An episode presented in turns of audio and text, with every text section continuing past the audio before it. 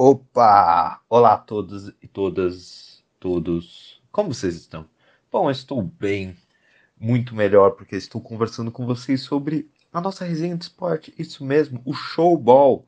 Isso mesmo, o Showball é a pílula de esportes do Apocalipse Show, que acontece todas as segundas-feiras. Eu estou gravando no domingo, mas isso não importa, porque vai só ser lançado então segunda-feira. Então, uma boa segunda-feira para todos vocês, ou tomara que tenha sido boa.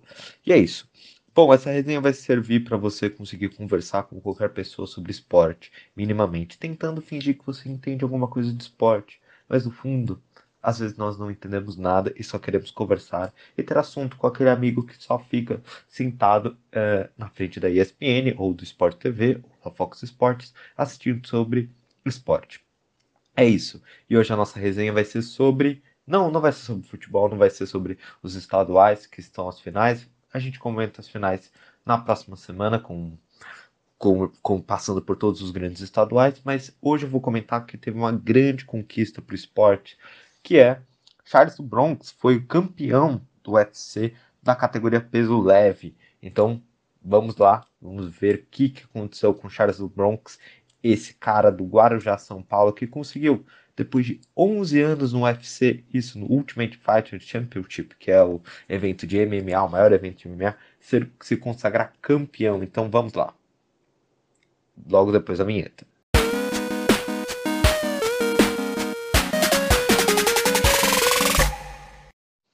Bom, bora começar essa resenha, nossa pílula de esportes. Isso mesmo, hoje eu não vou falar sobre futebol, porque é resenha de, de esportes, o showball mesmo parecendo que showball vem do futebol, mas a gente vai conversar sobre outros esportes com vocês. Eu não quero ficar apenas no, no futebol. Quero conversar sobre NBA com vocês, sobre futebol americano, NFL. Quero conversar sobre Olimpíadas. Então eu não posso ficar parado apenas no futebol. E o MMA é uma das categorias que eu gosto de assistir, gosto de acompanhar.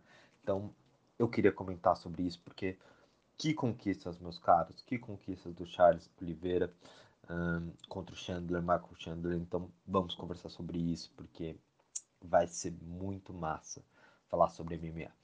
Mas antes, meus caros, vamos explicar o que é o MMA. O MMA é uma mistura de diferentes modalidades, artes marciais, nas lutas, com um conjunto de regras. Claro, gente, não vou ficar falando das regras aqui, mas tem um conjunto de regras, um conjunto de normas que fazem com que né, os lutadores sigam, né? Então, com isso, eles vão e disputam, né? Então, dentro dessas modalidades, e no início era muito o cara do jiu-jitsu versus o cara do boxe, o cara do wrestling versus o cara do, do Muay Thai. E agora, cada vez mais, quando foi evoluindo o esporte, cada vez mais os lutadores tiveram que aprender um pouquinho de tudo. Então, o lutador tem que ter uma noção de todas as modalidades, né? Da luta em pé, da luta agarrada, da da luta no clinch. Então, diferentes modalidades e ele tem que ter o, o mínimo de noção, né? E dominar todas as categorias. Às vezes, tem lutadores como o ex-campeão dessa categoria que se aposentou, o Khabib, uh, o Khabib, não vou falar o sobrenome dele porque é muito difícil, meus caras. Uh, muitas vezes eles, ele tinha um domínio completo do wrestling. Ele só usava o wrestling. Ele só colocava para baixo e fazia o grand pound que é ficar socando quando você tá por cima. Simples isso. E ele forçava, forçava o wrestling até cansar o cara, porque se defender de queda, às vezes demanda muito desgaste físico, desgaste de estamina, então muitas vezes acontece disso. Então tem lutadores que têm um domínio tão bom, às vezes de uma de um estilo que, a dominando o mínimo e tendo uma noção do mínimo, ele consegue implementar isso ser dominante. E o Khabib foi dominante, galera. Ele foi 30 a 0 no MMA não, 29-0 até se aposentar por conta da morte do pai. E lá ele segue uma cultura do, no Daguestão que fez com que ele optasse por isso. Então, uma pena. E por isso, né, depois do, do Khabib se aposentar, que abriu a oportunidade de dois caras, o Charles Oliveira e o Michael Chandler, disputar esse cinturão no UFC 262, né, no que aconteceu nesse sábado, 15 de 5 de 2021. E aí vocês me perguntam, pô, mas como que foi a trajetória desses dois caras para chegar nessa disputa de cinturão, nesse, nesse cinturão vago? O que aconteceu? Ah, e por que não é o Conor McGregor, que é da mesma categoria e o cara mais conhecido do MMA, não está disputando sem cinturão? Bom, Simples. Uh, o Charles Oliveira, galera, ele, ele tá há 11 anos no UFC. Ele já lutou numa categoria abaixo, que, que se eu não me engano, se eu errar, peço perdão, que era o peso pena. Né? Então ele já lutou numa categoria abaixo. Porém, ele sempre foi muito grande, galera. Se vocês pegarem o, o Charles Oliveira, tem 1,77m.8. É grande para a categoria do peso pena. O peso pena hoje tem um campeão de 1,70m, mais ou menos. Então, é, é muito grande e às vezes isso prejudica, porque você tem que bater um, um peso, galera, para você conseguir lutar numa categoria. E às vezes você mal, maltrata muito seu corpo e desgasta né, o seu corpo e prejudica você na performance na luta. E o Charles era isso. Então, ele teve um ganho de massa muscular, se preparou mais e conseguiu estar melhor. E aí, gente, o Charles, ele é igual ao Khabib. Ele, era, ele é muito bom no jiu-jitsu. O jiu-jitsu é a sua marca. Gente, o Charles, ele tem um recorde de, de, de finalizações UFC. Ele tem um total de 19 finalizações na carreira, mas no UFC ele é o recordista de finalizações. Peço perdão de não saber esse número certo, se é 14, 13, mais ou menos. Ele é o recordista de finalização do UFC. E ele está há 11 anos no UFC. Então ele veio do peso pena, né, nos trancos e barrancos, sempre com dificuldades. E aí, depois ele subiu para o peso leve. E aí no peso leve ele foi buscando. E acima de tudo, você via dentro do histórico do Charles que ele foi melhorando, principalmente na luta em pé. Ele procurou uma academia especializada no, na luta em pé e começou a ir aprimorando nesse quesito. Tanto que, gente, as últimas lutas deles, ele até tem knockouts técnicos. Então, conseguindo, através de knockouts na luta em pé, aplicar as suas vitórias e não apenas na finalização, que era a característica dele. Então isso mostra uma evolução, porque o lutador de MMA tem que ir dominando e aprendendo como né, lidar com seus pontos fracos. E acima de tudo, gente, o Charles sempre foi muito questionado que no momento que ele batia pressão com uma no teto, porque você vai fazendo a sua trajetória, vai disputando e uma hora você chega numa luta decisiva. Se você vai para frente, entrando nos top rankeds, né? Porque no UFC, gente, tem um sistema de ranking que é de acordo com a sequência de vitórias, você vai subindo. De, e esse ranking é composto de 15 lutadores. Então, são os 15 lutadores mais bem compostos dentro de uma categoria. E o próximo da fila a disputar o cinturão sempre é decidido por esse ranking. E, gente, o Charles sempre batia na trave, sempre parecia que tinha uma barreira e sempre era nos momentos decisivos. E isso é um aspecto psicológico que muito afetou o Charles, ele sempre sucumbia. E isso foi muito utilizado dentro da, das conversas, dentro da, das análises para essa luta. Como vai ser o mental do Charles para isso? E antes disso, gente, vamos falar do seu adversário, que é o Michael Chandler. E o Michael Chandler, galera, é um cara muito bom, muito bom mesmo. Ele vem do wrestling como como seu esporte inicial. Todos eles têm um esporte inicial, muitos são poucos que vêm do MMA em si, mas ele vem de uma bagagem muito grande do wrestling. E com isso também, gente, o Michael Chandler era o ex-campeão do Bellator. O Bellator e o UFC são empresas rivais, tem várias empresas de MMA. O UFC é o maior evento de MMA e o Bellator é o segundo maior evento. E o Michael Chandler dominou lá. Então ele foi campeão muitas vezes. É um cara muito bom, muito bom na luta em pé, com uma mão muito pesada também. E também uma coisa, gente, ele nunca foi finalizado, porque o, o Michael Chandler ele treina também com um grande jiu-jiteiro também, que faz jiu-jitsu, que é o Durinho, que disputou o cinturão contra o Kamaran Usman nesses um tempo atrás, não vou saber o UFC exato. Mas ele é um cara muito duro e ele nunca foi finalizado, ele sempre lutou e era uma preocupação com isso. E aí, né, quando se encerrou o contrato dele com o Bellator, ele foi pro UFC e logo enfrentando um dos top 4 do ranking do peso leve, saiu vitorioso. E aí, galera, é, eu falei do. Nossa, gente, eu fui falando, falando, falando e como que foi a trajetória, né? E falando, eu falei sobre Conor McGregor porque ele não tava. Neste mesmo evento, galera, aconteceu uma luta é, do Justin, não, do Poirier, né? Justin Poirier versus Conor McGregor, né? Que era a luta que falava que, ai, quem vencesse ia disputar o cinturão, tudo. E o Conor McGregor, galera, dá muita grana nas suas lutas. E aí que aconteceu que o Justin Poirier ganhou do Conor McGregor. E eles já tinham uma luta anterior no peso pena, porque o McGregor já foi campeão do peso pena. E aí, meus caros, eu tô contando uma história muito grande, espero que vocês não tenham ficado perdidos na minha fala, mas vamos lá. E aí, isso forçou com que o, o, o Justin Poirier e o Conor McGregor fizessem uma trilogia. Então, McGregor venceu no peso pena, Justin Poirier venceu no peso leve, e aí gerou.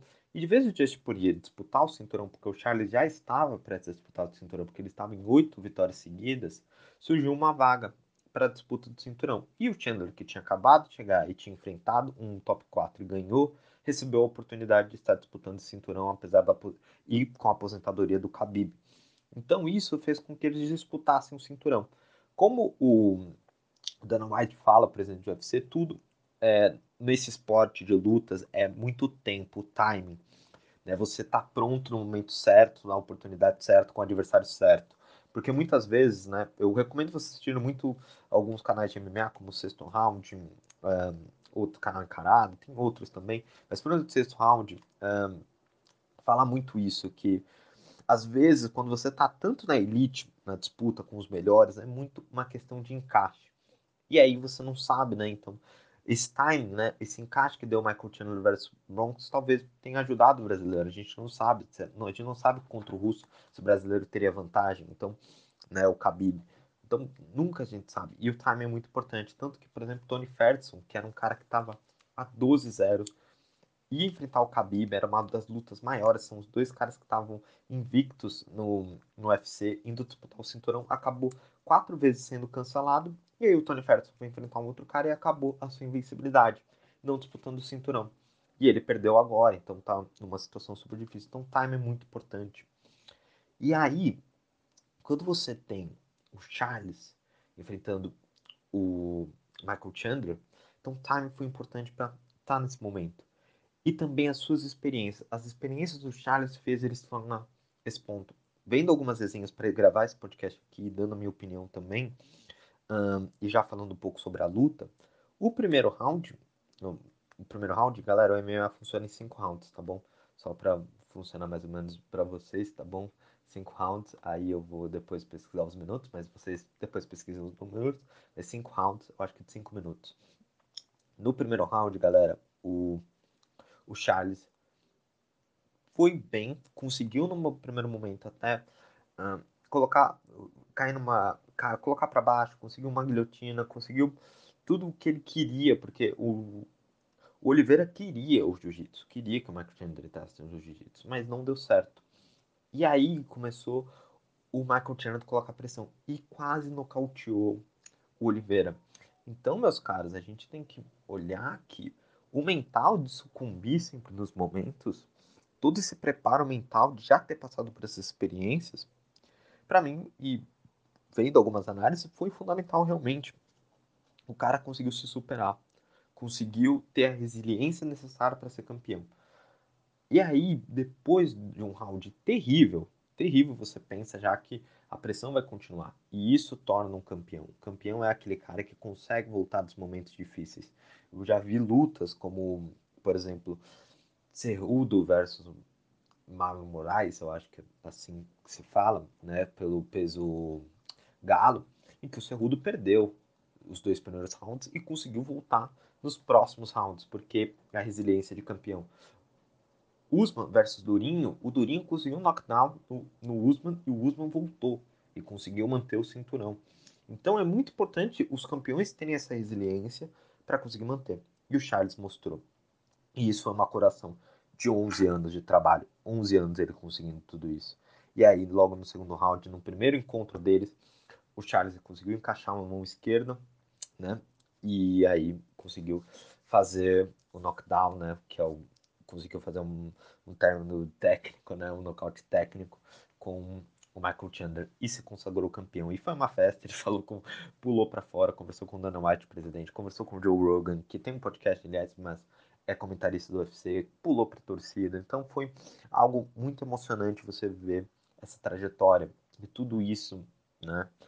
você olhar isso, você vê que o esporte traz esses momentos que são mágicos, né? Eu, eu acho que o esporte, a coisa mais legal do esporte são as histórias, as narrativas que todas as pessoas passam para conseguir chegar no seu no ápice, né? E o tempo, é, essas coisas que acontecem no esporte que às vezes não não dá certo e deu, tudo se se alinhou para o Charles ser campeão e é muito bom.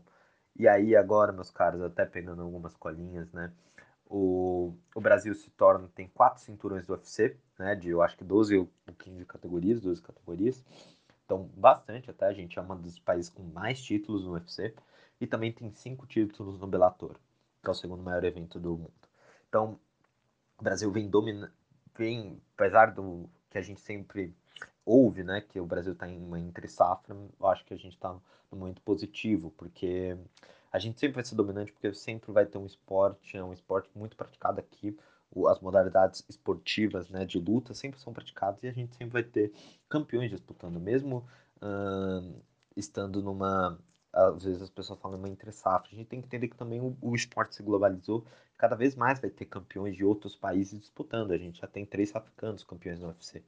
Então, vai se cada vez mais. Os Estados Unidos tem poucos até campeões no UFC, se você olhar. Então, é isso. Gente, essa foi a resenha. Espero que vocês tenham curtido. Tentei tirar o mínimo. Não sou especialista nisso. Recomendo vocês assistirem outros canais, como tem o Super Lutas ou Sexto Round, que eu sou fã deles também, para comentar sobre isso. Eu falei um pouco sobre isso.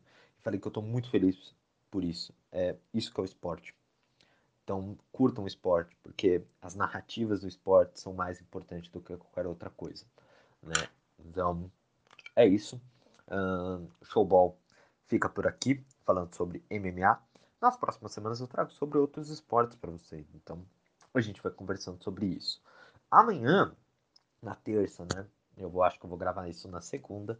Eu vou conversar um pouco com vocês sobre política.